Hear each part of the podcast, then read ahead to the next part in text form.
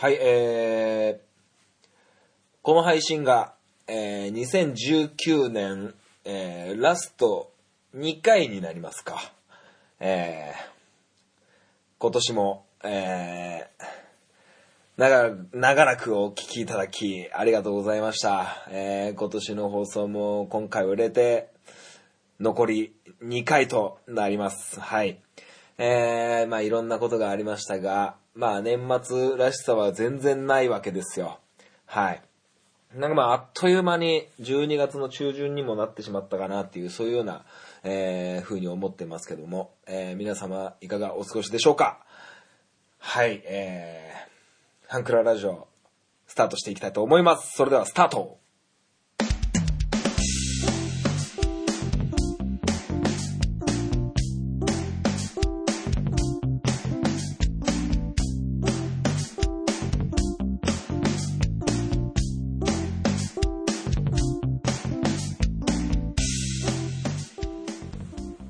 ートポッドキャスティングハンクララジオ MC 本マッチでございます。この番組はハンクラッチのように力を入れすぎず入れなすぎずをモットーにお送りする番組でございます。よろしくお願いいたします。はいえー、年末感が全然ないんですけどね。どういう話をしていこうかなと、えー思っているわけなんですけども。まあ、なんと言いましょうかね。あのー結局、なんかこう、チャレンジしようと思ってるけど、しちゃわない件っていうことでですね。まあ、どういうことかというとですね、あのー僕、すき家に結構行くんですよ。すき家。あの、牛丼屋さんですよね。牛丼屋さん行くんですけど、あのー結構な種類あるんですよ。結構な種類。うん、なキムチ牛丼とか、いろいろあるじゃないですか。で、結局同じの頼んじゃうっていうね。なんか、今日こそは違うの食べようかなって思ってるんですけど、結局、僕、高菜明太マヨ牛丼なんですよ。の中盛り。ご飯ちょっと少なめの肉ちょっと多めみたいなやつ。結局、まあ、食っても、普通に美味しいんですよ。普通に美味しいんですよね。僕、高菜好きで。で、あの、なんかこう、いつもと違うの食べたいなって思ってて、えー、好きは入るんですけど、結局、高菜明太マヨ牛丼頼んじゃう。で、丸亀製麺に行っても、なんか今日はなんか違う天ぷらだったり、違ううどんだったり食べたいなって思って行くんですけど、結局あの並んでる中、こう後ろからこう人が来たりとかすると、なんかいつものなんかぶっかけの大盛りで、みたいな。で、結局天ぷらは、えー、柏天とちくわ天で以上です、みたいな感じになっちゃうんですよね。で、なんかね、こう、クリスマスの予定をこう、ミランダカート決めてる時に、こう、何食べるみたいな、えー何食べたいみたいな話してて、で、どうせだったら二人行ったことのない、えー場所に行こうかなと思ってて。で、あのーなんかかしこまってすごく夜景の綺麗なレストランとか、あの、ちょっと遠出して、あの、普段行かないようなお店に行こうっていう、あの、感じが普通、普通というか、ね、あの、言っても僕新婚ですから、あの、新婚になって、まあ、結婚して、えー夫と、えー奥さんになって初めてのクリスマスを迎えるんですけど、えー僕らはそういうんじゃなくって、とにかく二人で酒飲もうぜっていう、え感じなんですよ。だから、二人で、居酒屋さんに行こうっていう話になってるんですけど、もう結構行ったことある店多くて、で、まあ結局、今二人で相談してるんですけど、えーね、行ったことある店になっちゃいそうなんですよね。っていうのもやっぱりね、こう、せっかくのこの日だから、なんか新しい店っていう風に考えちゃうんですけど、もしそこ美味しくなかったらどうしようみたいなことになっちゃって、なんかね、結局いつものところに落ち着くなっていう風に、えー思ってます。はい。で、そういうのを考えるとね、ほっともっと言っても、今日はなんか、ちょっと豪勢に行こうかな、みたいな風に思うんですけど、結局、えー、唐揚げ弁当に落ち着いちゃう。はい、あの魔法のスパイスが食べたくなっちゃう。えー、マクドナルドに行っても結局照り焼きマック。えー、まあ冒険してもダブルチーズバーガー。で、安定のハンバーガー。えー、まあポテトとドリンクセットで。えー、で、ドリンクだって、なんかいろいろあるんですけど、結局のところのコーラ。うん、結局のところのその妥協しちゃう安定を求めちゃう感じはい。でね、カップ焼きそばでも同じことが言えるんですよね。はい。あの、ペヤングがうまいのは分かってるんですよ。ね、あの、大盛りと超大盛りと、なんかギガとかありますよね。うん、それもね、食べたい時は食べるんですけど、結局僕、よ、一平ちゃんが好きなんですよ。夜店の焼きそば、一平ちゃんの。あれが好きなんですよね。結局それになっちゃうんですよ。あとカップ麺。カップ麺ね、あのー、前回の放送で僕がアルバイトしてるラーメン屋さんの、えー、麻婆麺が全国のファミリーマートで、えー、販売されるよっていう話をして、えー、食べたんですけど、まあ、美味しいです。えー、パッケージ的には、セブンイレブンに置いてあるあの、蒙古タンメン、中本でしたっけ？の蒙古タンメンに結構似てるんで、わかると思います。はい。三宝亭全トロ麻婆麺っていう、えー、商品なんですけど、まあまあ、あのー、実物と似てるかって言われたら、えー、再現率は50%。50%ですね。はい。まあまあ、でも美味しかったですよ。はい。もしよかったら食べてみてはいかがかなと思いますけど、結局、カップ麺食べる、選ぶってなるときも、あの、まあ、いろいろあるじゃないですか。ね、スミレだったりとか、あの、いろいろありますよね。えー、あとなんかパッと思いつかないけど、あのー、まあ、中本の蒙古タンメンもそうですし、でも結局どん兵衛。結局どん兵衛か、あの、日清カップヌードルのレギュラー。いつでも食えるんですけど、結局、シーフードじゃなくてレギュラー。結局レギュラーに落ち着いちゃうっていう。はい。いや、なんかね、こう、下船な、みたいな、なんか、いや、いいんですけどね、結局、そうなっちゃうんですよ。はい。だから、なんかね、こう、僕がこう、買い物をするのがあんまり得意じゃない方なんですけど、結局、いいなって思ったいっちゃん最初のやつ、一番最初に、あ、これいいかもって思ったやつを結局買っちゃうんですよ。結局。缶コーヒーも、結局ボスなんですよ。僕ボスの缶コーヒー好きで、なんかわかんないけど。結局ボスのね、あの、贅沢美とね。結局。で、テレビ番組を見てても、結局お笑い見ちゃうんですよ。あのー、車でね、こう、オーディオで CD 聴きながらなんですけど、結局、最新にこう、ハードディスクに入れた最新の曲じゃなくて、結局、ミスチル、バンプに落ち着くんですよ。最近はユニゾンスクエアガーデンとかも聞いちゃうけど、結局ミスチルで落ち着いちゃうんですよね。結局そういうことですよ。はい。でも、こうやって喋ってる内容、もう結局、薄々なのは分かってて、あのー、薄々リスナーの方も気づいてると思うんですけど、結局、何も考えてないですよ、今回。何も考えてなくて。だから、結局、メールのコーナーに行こうと思います。結局行きますよ。それでは。アプローチラジオ。この番組は MC のケンとリョウの同級生2人がお送りする雑談ポッドキャスト番組です。皆様の日常にどんどんアプローチしていきたいと思いますので、お便りお願いします。月曜日夜9時配信中。今のところ毎週配信していますので、お時間のある方はぜひお聞きください。アプローチラジオのケント、りょうでした。あなたの心にアプローチ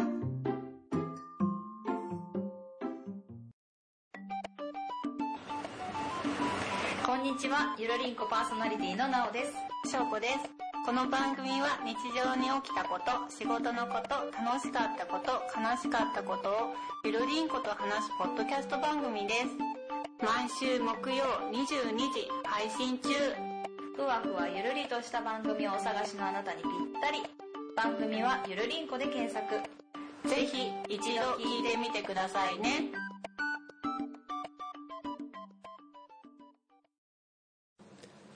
はい。それではメールを紹介していきたいと思います。ふつおたというタイトルでいただきました。アマンさんからいただきました。えー、りょうさんの電撃結婚について一言お願いします。ということです。ありがとうございます。えー、りょうさんというのは、えー僕がいつも仲良しに、えーさせていただいてる、えーアプローチラジオの MC りょうさんですね。えー前回、前々回ぐらいの、あの、タイトルにもなってたのかなあの、結婚がなんちゃらかんちゃらっていうので、MC の、えーケンさん、りょうさん二人でおしゃべりしてる番組なんですけど、そのりょうさんが、えーこの度結婚したということで、多分この配信日の前日、えー12月17日って言ってたと思うんですけど、その日に入籍するのかな。はい。この日が、あのー二人が初めて出会った日ということで、はい。なんかいいですよね。ちなみにですけど、僕がミランダカーと初めて出会ったのは、11月12日だったんですよ。僕もね、その先月の11月12日に、えー入籍いたしました。えーまあこれはまあきっとりょうさんが、えー僕に憧れを抱いて真似したんだと思います。きっとそうです。そうじゃなかったら許さん。まあまあ。まあでもね、僕は、その、りょうさんと奥さん、エマ・ワトソンと、あの、まあ、嫁ワトソンってことですよね。嫁ワトソンって変な感じだな。まあ、嫁ワトソン、うん、の二人とお会いしておしゃべりをしたことがあるんですけど、なので、あの、正直ね、あの、ケンさんが、その発表をラジオ内で、りょうさんが爆弾発言って感じでした時に、めちゃくちゃ驚いてたんですけど、僕はそうでもなかった。逆にこうやっぱ近くにいるケンさんがびっくりしちゃうのはうなずける感じでしたね。僕はもう、あのーいつすんのって感じで思ってたんで、まあね、24歳だから、24歳って言うと僕の9個下っすよ。9個下ですからね。あの、僕が33で今年結婚して、りょうさんは24で結婚して早いなとは思うけど、でもタイミングみたいなもんだから、うん、なんか、ね、あのー嫁ワトソンとりょうさんが今までどういう恋愛をしてきたかっていうのもわかんないですし、ね、今お二人でこう同棲してたっていうのも知ってましたし、あの、わかんないことだらけなんですけど、なんか、うん、りょうさんのあの人物像を僕はすごくね、お会いしておしゃべりしたことがあるんで、えー描けるんですけど、そのりょうさんの感じを、えー考えてみると、あの、嫁ワトソン、まあ今もうね、ごご結婚されて、もう嫁ワトソンになったから、あれですけど、えーエマ・ワトソンと別れて、次の彼女ができるのが、僕はちょっと想像できなかったんですよ。うん。まあ、りょうさんね、あのー僕は、すごくいい男だと思ってるんです男前な、えー、ね、いいやつだと思ってるんで、嫁ワトソンにはごめんだけど、あのー嫁ワトソンと別れても、あのー別に、あのーいい人いると思うんですよね。まあ、嫁ワトソンがめちゃくちゃいい奥さんになるのはもう僕はもう確信してるんで、そこは一旦置いといても、あの、ケンさんみたいにね、こじらせてないから。こじらせてないから、あの、別にね、次の彼女がね、できないっていう心配はなかったんですよ。でも、それでも、なんか、りょうさんのパートナーが、エマ・ワトソンじゃないことを、ちょっと僕は想像できなかった。うん。なんかね、初めて会った時に、あの、りょうさんだけ会ってたらね、だけ会ってたら違ったと思うし、りょうさんが、あの、フリーな状態で、仲良くな、僕と仲良くなって、えー仲良くなっていく中で、あ、彼女できましたっていう話から、聞いてたらまた別だったかもしれないけど、まあ僕は本当にそういう感想ですね。一言お願いしますって言われても、あのーうーん、いい嫁を捕まえたぞっていう、うん、絶対話すんじゃねえぞっていう風な感じですかね。うん。まあ僕はね、24歳の頃に結婚なんて全然イメージできなかった方なんで、ね、今よりも好き勝手、えーサッカーばっかりサッカー中心に、えー生活をしてたたちなんで、あのー24で結婚決断できるりょうさんは本当すごいなと思いますし、あのー同期、同期結婚、同じ時期に結婚してるという意味でも、あのー一緒に頑張ろうぜっていう感じですね。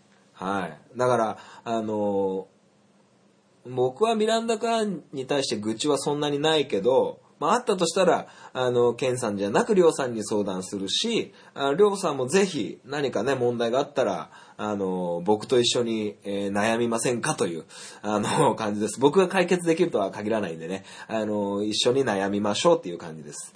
はい。まあ、ただ、ラジオ内でやってるとね、あの、嫁ワトソンね、あの、アプローチラジオの収録現場にいるからね、あんまりこう ね、強く言えないからね、まあ、この放送聞いてるかどうかわかんないけど、うん。だからね、あの、りょうさんは、あの、もしなんか、えー不安なことがあったり、これってどうなのっていうのがあったら、あの、井の一番に、あの、ケンさんじゃなく、えー僕に、えー私本マッチに、え LINE の一本でもポーンってくれたら、僕が、あの、迅速に、あの、お答えできると思います。はい。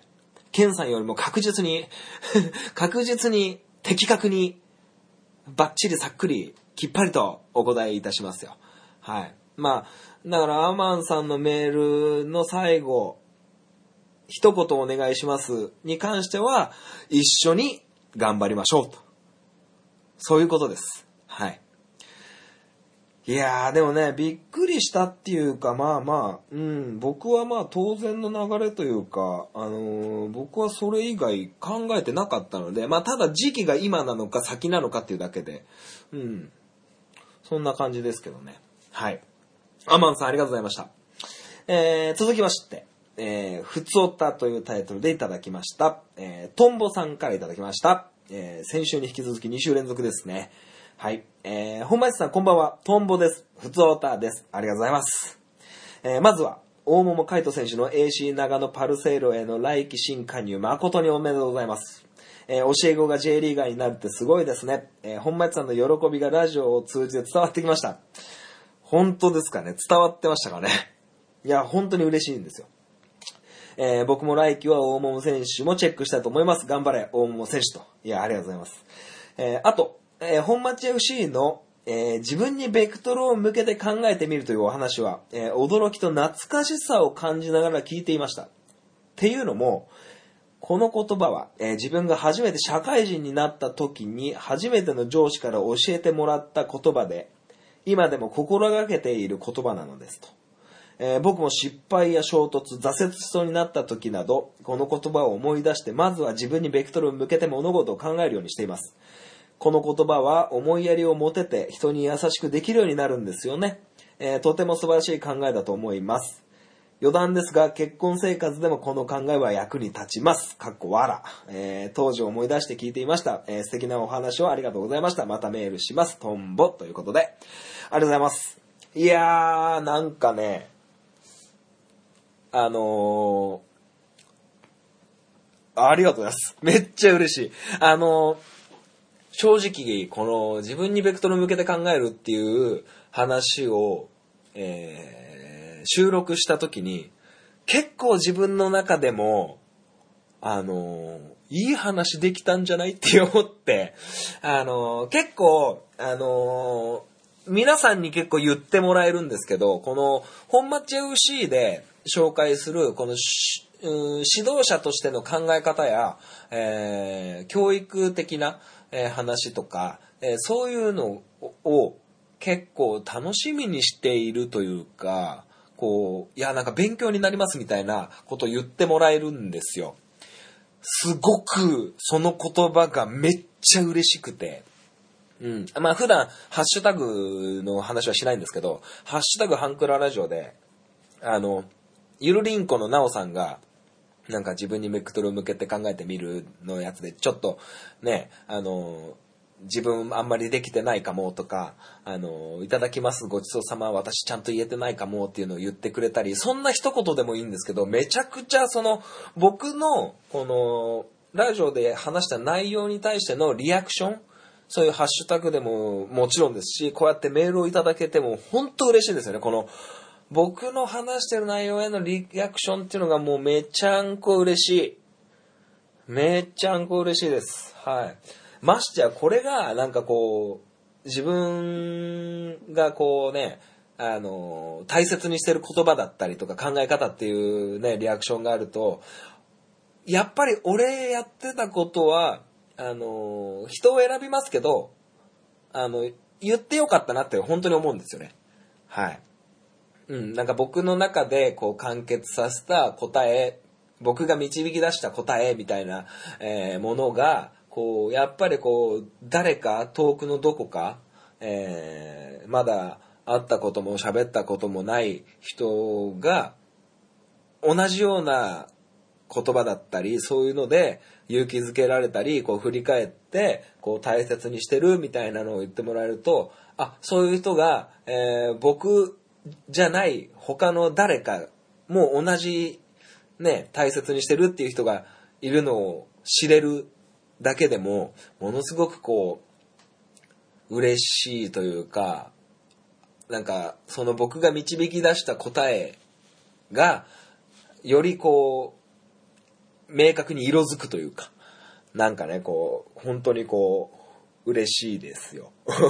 で、結婚生活でもこの考えは役に立ちますっていう話を聞くと、もうトンボさんもご結婚されていて、あのー怒られた、奥さんに怒られた時に、なんであいつ怒んだよって、あいつのせい、奥さんのせいにするんじゃなくて、俺の何がまずかったんだろうなっていう風な考えに行き着いてるんだろうなというのをちょっとメールの文面から、えー僕は読み取ったんですけど、うん、僕が言いたかったのはまさにそういうことで、うん、なんかこう、やっぱこうね、人のせいにするってめっちゃ楽なんですよ。でも、人の考えとか行動を変えるってめちゃくちゃ難しいんですけど、やっぱ自分を変えた方が早かったりすると思うんですよね。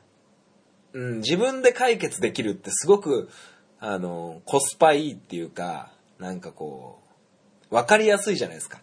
自分が動き出して1から10まで動き出すっていうのが、その1から10まで行く中でも、あの、転ぶこともあれば、あのね、手すりに捕まって、ね、ちょっと悩みながら、10のゴールに向かう時もあると思うんですけど、なんか他人のね、行動とか考えを変えるっていうのは、自分だけじゃなくて相手が、ね、こうどう思うかみたいなね、もう一歩踏み込んだ先のことまで考えなきゃいけなくって、めんどくさいんですよ。正直言って。めんどくさいっていうか、大変うん。そして答えが分かりづらい。自分が変わるっていうのは、自分が分かってるはずなんで、自分が変わることを、えー自分が分かってるはずだし、えー変わったことにも気づかないことぐらい、変わったことを自分が気づけないぐらいになってると、他人が分かるはずなんですよ。あ、あの人変わったよねっていう、あの人なんかこう、優しくなったよねとか、こう、すごく視野広くなったよねみたいな、えーいう風な感情になるんじゃないかなって思ってて、うん、だから、前回のその自分にベクトルを向けて考えてみるっていう179号の話にちょっと戻っちゃうかもしれないんですけど、なんか、やっぱ自分で解決して、なんかこう、うまくね、こう、自分に落としどころを持っていく、自分にベクトルを向けることで、すごく整理されていくというか、あの、近道というか、うん、近道っていうか、あの、自分で解決できるからね。うん。まあ、そんな感じですよ。いや、本当に嬉しい、こういうリアクション。うん。だからトンボさんがね、こう、引き続き毎週のようにメールくれたら、すごく嬉しいですけどね。あの、どうなんでしょうか。うん。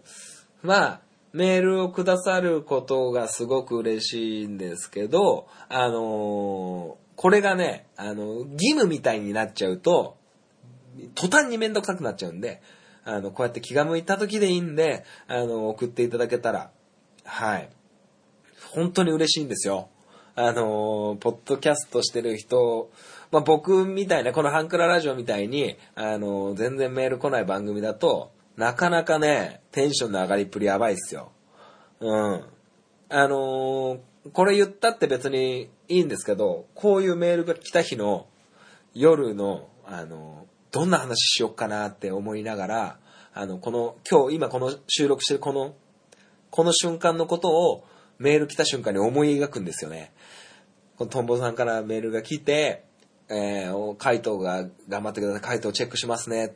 で、えーベクトル向けて話するっていうのは昔上司から聞いて、ああそういう人がいたんだって、そういうすごくイメージをこの瞬間、今こうやって喋ってることをメールをもらった瞬間すごくイメージすると、もう収録するのが楽しみになるんですよ。あほんとね、大げさだよって思われちゃうかもなんですけど、それぐらいリスナーさんからのメールってパワーあるんですよ。マジで。うん。マジです、これ。はい。まあまあ、こんなことね、なんか恩着せがましく言ったらあれなんで、ほんと気が向いたらでいいんですけど、あの、その気が向いた時に、えー、番組に届くメールっていうのが、あの、ポッドキャスターをね、勇気づけさせるっていうことを、あの、理解していただくと、送ろっかな、送らない、送らないようにしようかな、みたいなのも、ちょっと背中を押せるんじゃないかなと思います。はい。いやー、本本日、今週のメールは以上でございます。はい。まあ、えー、来週の配信が年内最後ですので、まあなんか、あのーメールあると盛り上がるよね。盛り上がるよね。ということで、えー今週のメールは以上です。えー、アマンさん、そしてトンボさん、どうもありがとうございました。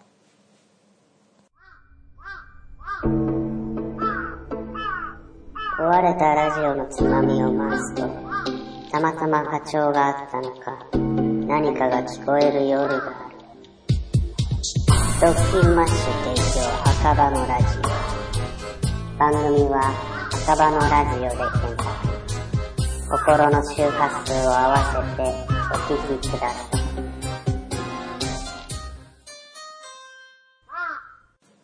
本マッチ FC! このコーナーはサッカー大好きな本マッチがサッカーについておしゃべりするコーナーでございます。はい。えー、なんか J リーグも終わって今年もサッカー終わったなって思ったのもつかの間、えー、E1?E1 でしたっけ？あの、イーストアジアナンバーワン決定戦的なやつ。もう全然見てないけど、あの、中国戦、違う、香港戦か。香港戦は見ましたけど。女子もやってるしね。それと、えークラブワールドカップ。今、カタールでやってんのかなえーそれが終わると、高校選手権が始まりますし、年末じゃない、年始には天皇杯国立でできんのかな？ちょっとわかんないですけど。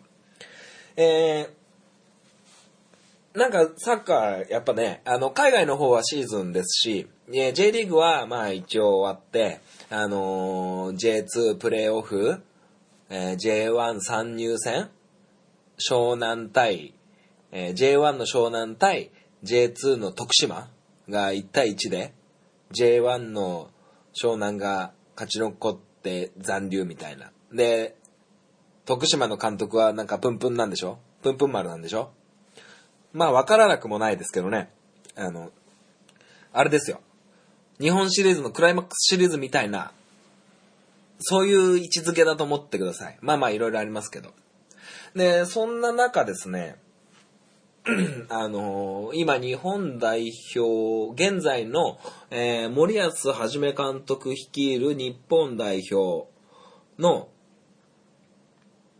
うんと、背番号9番の、えー南野拓実選手が、えーリバプールというあのクラブに移籍するんじゃないかっていう噂が立ってます。はい。えーリバプールっていうチームは、それこそこの年末のクラブワールドカップ、えー今年のチャンピオンズリーグで、えーっと、どこだっけ？どことやったっけ？トットナムか。トットナムホットスパーと、えー戦って勝って、えーまあ世界一違うわ。あのヨーロッパ一。ねヨーロッパナンバーワンに、え初優勝して、えーこうやって、えークラブワールドカップに、えー来たわけなんですけど、そういう、要は、世界一になるチャンスを掴んでるチームから、えー移籍、ん？世界一になろうともしているクラブへの移籍が噂されてるという状況です。はい。まあ野球で言うと、うまく説明できないんですけど、まあ、あれですよ。ヤンキースに移籍するみたいな。ヤンキースが今どんなのかわかんないけど。バスケットと言ったらレイカースですか？レイカースってまだ NBA でめっちゃ強い？ブルズ？ブルズってもうまだ強い？もう弱い？ちょっとごめんなさいわかんないんですけど。まあそんな感じですよ。うん。で、あのーそれでなんか僕的にはどうなのかなと思って、その、今って海外、要は J リーグじゃないところでプレーするプロサッカー選手、日本人のプロサッカー選手って、もうめちゃくちゃ増えたんですよ。昔はね、あの同じ時期に海外に出てる選手って1人とか2人とかぐらいだったんですけど、今もう20人とか30人ぐらい行ってんじゃない？わかんないけど。わかんないですけど、めちゃくちゃ行ってんすよ。うん。まあちょっと今、パッと調べたんですけど、えーっと、イングランドには、武藤選手、えー吉田麻也選手。で、ベルギーがめちゃくちゃ多くて、えー天野淳選手、伊藤純也選手、上田直道かな。直道選手、遠藤航選手、あ、遠藤はもう、あれか、シュシュツットガルト、ドイツに行ったかな。これちょっと昔の記事かな。で、えーっと、久保優也選手はヘント。これも多分違うんだよな。鈴木優馬選手、シントロイデン、シュミット・ダニエル、シントロイデン、えー豊川優太選手、オイペン、森岡亮太、シャルルロは、えー小池龍太、誰？これ。ロケレン、えーオランダ、板倉、えーフローニーヘン、菅原、エーズィ、堂安、フローニーヘン、お堂安も PSV に行ったな。で、中村圭斗、トゥベンテ、中山優太、ズウォーレ、えーファン、ウェルメス・ケルケン・ギワ、ズボーレ、えー宮市亮、ザンザンクト・パウリ、酒井豪、あ、酒井豪徳はもう帰ってきましたね。えーハンブルグ、伊藤達也ハンブルク、大迫勇也ブレーメン、原口元気ハノーファー、香川真司ドルトムント、え香川は今レアル・サラゴサ、スペインですね。で、長谷部誠フランクフルト、鎌田大地フランクフルト、えーなどなど。で、えーまだいっぱいいますよね。えーっと、三好がどっか行ったでしょ。なんとかワープ、アントワープとか、えー、昌子がトゥールーズとか、えー、ゴールキーパーも何人か行ってますよね。権田も行ってるし、あれゴンダ帰ってきたゴンダもポルトガルが行ったりとか、まあいっぱいいるんですよ。で、あのー僕のイメージだと、海外で成功したって言われてる海外移籍をした人って結構少なくて。うん、僕は初めて海外移籍するっていう選手は僕のイメージ、イメージっていうか僕の記憶、僕の生きてる間では、やっぱ三浦知良選手が、えーセリエ A に日本人初挑戦っていうジェノアっていうチームに行ったんですけど、まあそこでね、相手との競り合いで鼻折れて帰ってくるんですけど、なんかこう、それも成功とは言えないと思うんですよね。うん。で、その後誰が行ったろうって考えると、まあ、やっぱインパクト強かったのは中田中田秀俊ですよね。で、追いかけるように小野伸二、えー、中村俊介、えー、などなど、稲本とかさ、えーいっぱいだと思うんですよ。で、その、海外に移籍することは全然僕は問題なくって、えーどんどん行ったらいいんじゃないのって思う反面、J リーグもめちゃくちゃあれですよっていう、レベル高くなってますよっていう、えーことです。えーだから別に海外に挑戦することが日本代表っていうグループ、集団に直結するかっていうとそうでもないのかなとも思いますし、で、今回はどういう話をしようかっていうと、あの、その、南野選手が、リバプールという、えープレミアリーグ、イングランドの名門中の名門ですよ。えーサッカー全然知らない人からすると、レアル・マドリードとか、えーバルセロナとか、えー AC ミランとか、こんぐらいは聞いたことあんじゃねえかな、ぐらいな。えー本田選手もね、AC ミランっていう名門にいましたけど、あの、何をもって成功と捉えるかだと思うんですよね。えもちろん、えタイトルを取る。えータイトルを取ったことある選手が何人いるかな？わかんないけど、えー中田がセリア優勝に貢献してますし、えー中村俊輔もスコットランドリーグ優勝してたりと、そういうのもあると思うんですけど、なんか、名門に行きゃいいっていうわけじゃないと思うんですよ。結局、久保建英選手だって、レアル・マドリードに入ったけど、レンタルでマジョルカっていう別のチームでプレーしてるわけですよ。だから、何がいいんだろうなって思ってて、僕個人で言ったら、まず、サッカー選手である以上、試合に出ないといけないんですよ。うん。いや、当然のことじゃんって思うと思うんですけど、これが当然じゃない世界なんですよ、サッカークラブっていうのは。特に日本人みたいな、えー日本語圏って日本しかないんで、うん、あの、日本語を使うのは日本人だけ。日本っていう場所だけなんですよ。アメリカ語、英語はイングランドでも、まあ多少なんか違うと思うんですけど。で、ドイツ語って結構アメリカに近しいんですよね。とかいろいろあって。で、あのーまあ島国ですからね、日本は。だからなんか、こう、試合にまず出るために、プレーだけじゃダメみたいなところもあって、まず言葉を交わせないとサッカーって結構難しいスポーツなんですよ。仲間と連携を取るために、あの、おしゃべりができないと、えーダメなんですよね。えー引っ込み思案だから、なんか喋るの苦手みたいな選手は、あの、いい選手はいないはずです。はい。あの、喋るっていうのも、サッカーにおける大事なテクニックです。技術です。だから、おしゃべりができないっていう人は、あの、あんまりいい選手は少ないんじゃないかなって、うん、思いますね。まあ、おしゃべりができればいい選手っていうのもちょっと違うんですけど、いい選手は必ずおしゃべりができる。えーコートの中で喋らないといけない場面で喋れる。まあそういうセリフ選びとかはまあ一旦置いといてですけど。だから、試合に出ることが大事。要はレギュラー定着みたいなとこですよね。じゃあ実際今、えーレギュラーに定着してる選手が何人いるかって思うと、ようわからんです。で、移籍に関しては、リバプールっていうチームには、なかなかのアタッカーがいっぱいいるんですよ。南野選手もこう攻撃的な選手なんですけど、まあね、世界一になろうとも、ね、なるチャンスを掴み取ってるリバプールですから、世界中からね、ね、世界ナンバーワン、ナンバーツーみたいな、ね、優秀な選手が集まるわけですよ。はい。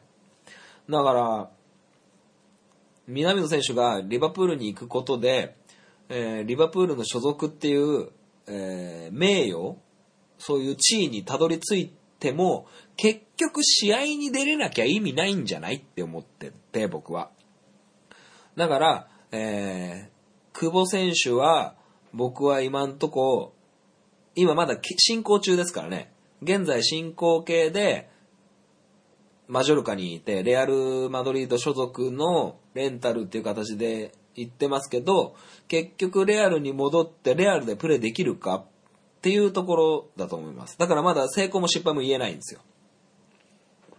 だから、試合に出れるかどうかっていうのがまず大事で、だからって、試合に出れるために、なんかちょっと弱めのチームに入ったって、そこれはそれでまた問題なんですよ。やっぱりその、何が大事かって試合に出るために、こう、レベルアップするっていうことがまず大事で、そのための海外移籍だと思いますからね。だからね、リバプールに行っても出番ないんじゃないかなって僕は思うんですよ。すごいんですよ、リバプールのアタッカー。うん、サラーっていうね、ヒゲモジャのやつがいるんですけど、えぐいっすよ。めっちゃすげえケツしてますから。もう、腰だけでギューンシュート打ちますからね。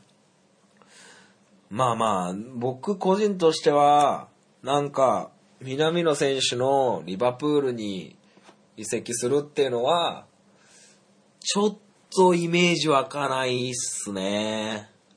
うん。まあ別に行ったっていいんですけどね。行ったっていいんですけど、まあそれはね、まあいろいろ、いろいろな大人が決めればいいことで。まあ海外に挑戦して、そうやって名門に行って失敗した選手山ほどいますからね。あの、宇佐美選手だって最初はね、ドイツの名門バイエルンに行って全然試合出れなくて、ダメで帰ってきて、また行って、あんまりうまくいかなくてまた戻ってきてますからね。でも J リーグじゃね、トップトップしてますからね。やっぱりシュート上手ですよ。うん。すごく足の膝下しなやかでね。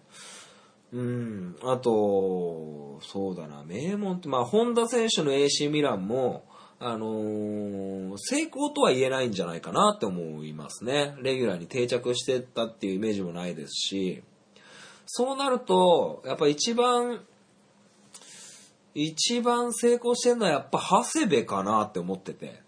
長谷部誠選手。はい。長谷部もね、長いですしね、多分ね、えー日本人で一番長いんじゃないかな、海外にいるの。うん。あと、やっぱ中村俊輔はね、スコットランドで、ね、セルティックっていう名門で、レギュラーバッチリや、うん、やってましたからね。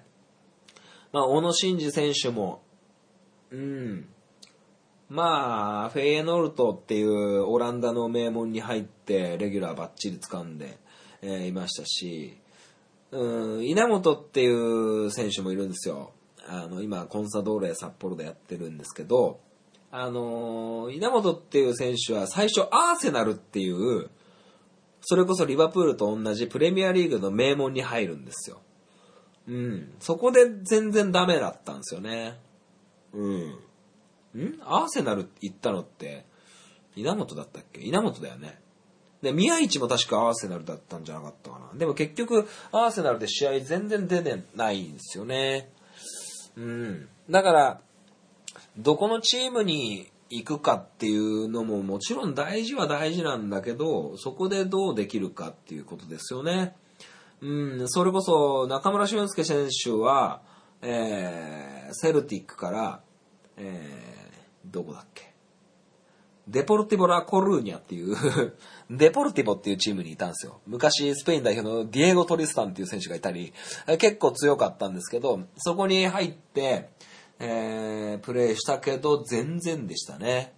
結局すぐ、マリノスに帰ってきたのかな、その時。うん。だから、名門だからいいってわけじゃなくて、やっぱその選手に、選手の肌に合わないと意味がない。で、肌に合うっていうのはやっぱ試合だったり、監督との相性だったり、いろいろありますけど、うん、ああ、忘れてましたね。香川選手、今、レアル・サラゴサっていうスペインリーグ2部、要は、日本でいう J2 みたいなところにいるんですけど、まあ日本にいる J2 っていう感じに捉えちゃうとあれですけど、結構レベル高いですよ、スペインの2部って。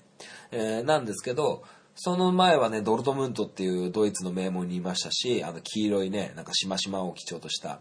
で、その前はね、マンチェスターユナイテッドっていう、それこそリバプールとか、えーアーセナルとかと同じプレミアリーグの名門にいましたしね。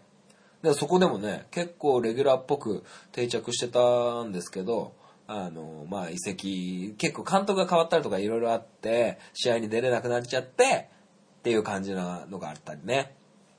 だから何がいいって、やっぱ適応するっていう能力がすごく大事だと思ってて、でも適応するにしても、あの、その監督一人に適応してちゃダメだし、えーそのチームにどっぷり使ってるっていうのも、なんかこう、マンネリ化して、こう、レベルアップにつながらないんじゃないか。なんか自分の立ち位置、ポジションが、あの、安全すぎて、争いがなくって安全すぎると、またちょっと刺激が足りない。そういうことも、えー考えられるんですけど。まあね、うん。まあだから、こんなチャンス二度とないって思ったら、行け、行くのもね、一つの手だけど、なんか、うん。だからなんかね、どうなんだろうって思いますけどね。まあ僕は、南野選手は、プレミアリーグは結構肌に合うと思うんですけど、どうでしょうね。岡崎慎司選手は優勝してますよね、プレミアリーグ。プレミアリーグ優勝してるんですけど、レスターっていうチームだったんですけど、別に名門でもないんですよ。うん。あの、レスターにの関係者聞いてたらごめんねなんだけど、名門じゃないんですよね。うん。ああ、あといたわ、長友。アモーレいたじゃん。アモーレも、インテルっていうね、あの、イタリアの名門にいますよね。はい。いましたよね。今はね、トルコにいるんですけど。うん、だから、結構成功してる人もいれば、そうじゃない人もいるんですけど、あの、長友がインテルで成功したっていうのは、あの、まあまあ、それはそれでね、えーすごいんですけど、またね、その、サッカーとしての役割あの、長友選手って左サイドバックって言って、こう、ディフェンス気味の選手なんですよ。わかりやすく言うと。うん。なんですけど、南野選手って、もう、もうガチンコの攻撃の要のポイントにいるんですよね。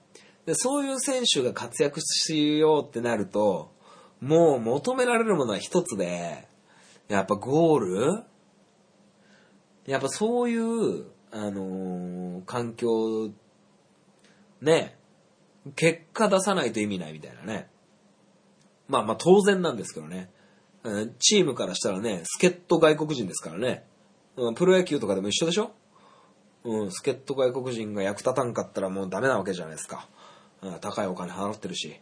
うん、だからね、まあだから、そういう厳しい環境に身を置くっていう刺激のね、与え方、自分にとって、自分に対しての与え方っていうのも一つあるんですけど、うん。まあ、いい、いいというか、まあ、選手の考え方ですけどね。まあでも、リバプールに、のユニフォームに日本人が袖を通すっていうことはちょっと感慨深いですね、僕は。はい。やっぱイスタンブールの奇跡をね、リアルタイムで見てた僕ですから、はい。ぜひイスタンブールの奇跡、あの、Google で検索してみると、とんでもない記事が出てくると思うんで、よく読んでもらったらと思います。はい。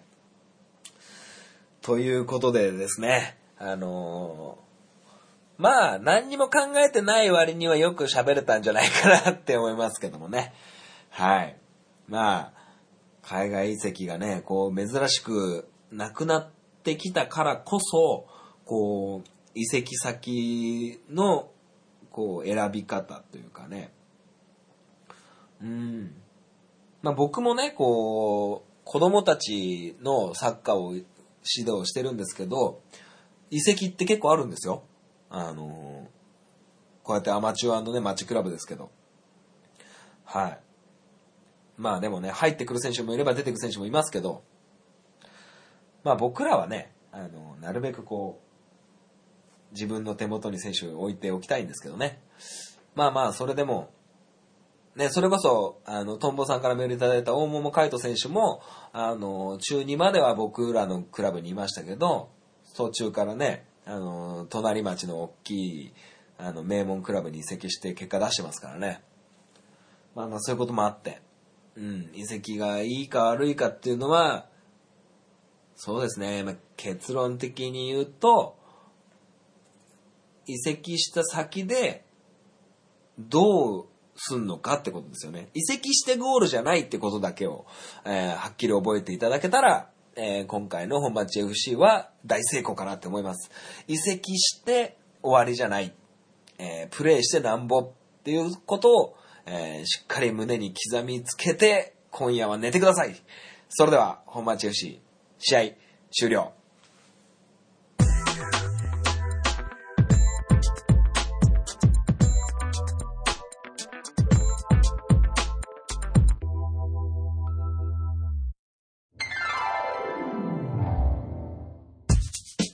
クララジオでは皆様からのご意見、ご感想をお待ちしております。メールアドレスは、ハンクラ .h2u.gmail.com です。スペルは、hankura.h2u です。h2u の2は数字の2です。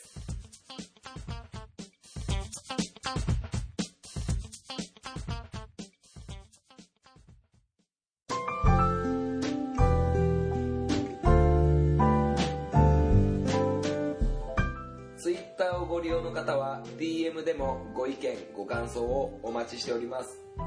ハンクララジオで検索してみてください。ハッシュタグハンクララジオでのツイートもお待ちしております。ハンクラはひらがな。ラジオはカタカナです。みんなでフォローして盛り上げていきましょう。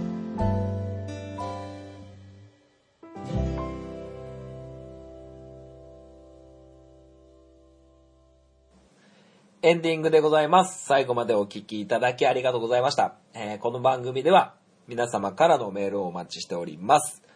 はい。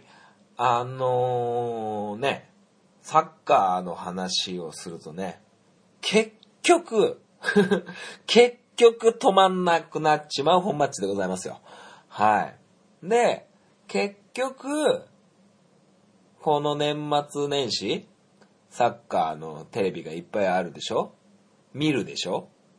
あの、僕ね、サッカーのニュースとか、サッカーの試合の中継見てると、あの、ミランダカーが話しかけても、なんか、結構無視しちゃってるらしくて、集中してて。あの、サッカー、ね、見出すと、ちょっとミランダカー不機嫌になるっていうね、あの、ことがね、最近分かったので、えー、なんでそんなことでムキになんだよって思うんじゃなくって、ああ、俺はどうしたらよかったのか。今この時間に見るべきじゃなかったんじゃないかっていうような感じで自分に向けと向けて、えー考えていこうかなと思います。はい。えーそれでですね、えーっと、今回が2019年ラスト2発、えー18日配信分と来週のクリスマスに配信する、え感じになりますかね。はい。まあ別になんかクリスマスだからってクリスマスっぽい配信するわけじゃないんですけど、まあ、えーたまたま、えークリスマスが、えー年内最後の、え配信になりますので、えーぜひぜひ、えメールをいただけて、え大変盛り上がる、え年内最後の配信になれば非常に嬉しいかなと思います。はい。まあ、年末に向けてですけど、えー再就職の活動も、いよいよちょっと頑張ってきまして、えーとりあえず一社応募をかけて、今、えー書類選考の待ちっていう感じなんですけどもね。はい。まあいろいろ履歴書書いたり、職務経歴書書いたり、えー履歴書の写真撮ってみたり、えーいろいろちょっとせわしなく、あの、一生懸命やってみましたんでね。えー面接になんとかこぎつければ、えーまた、ラジオで話す感じになるかなと思います。はい。えーそれでは、今週、今年は、は、来週か。えー今週はこの辺でお開きにしていきたいなと思っております。それではまたお会いいたしましょう。さよなら。バイバイ。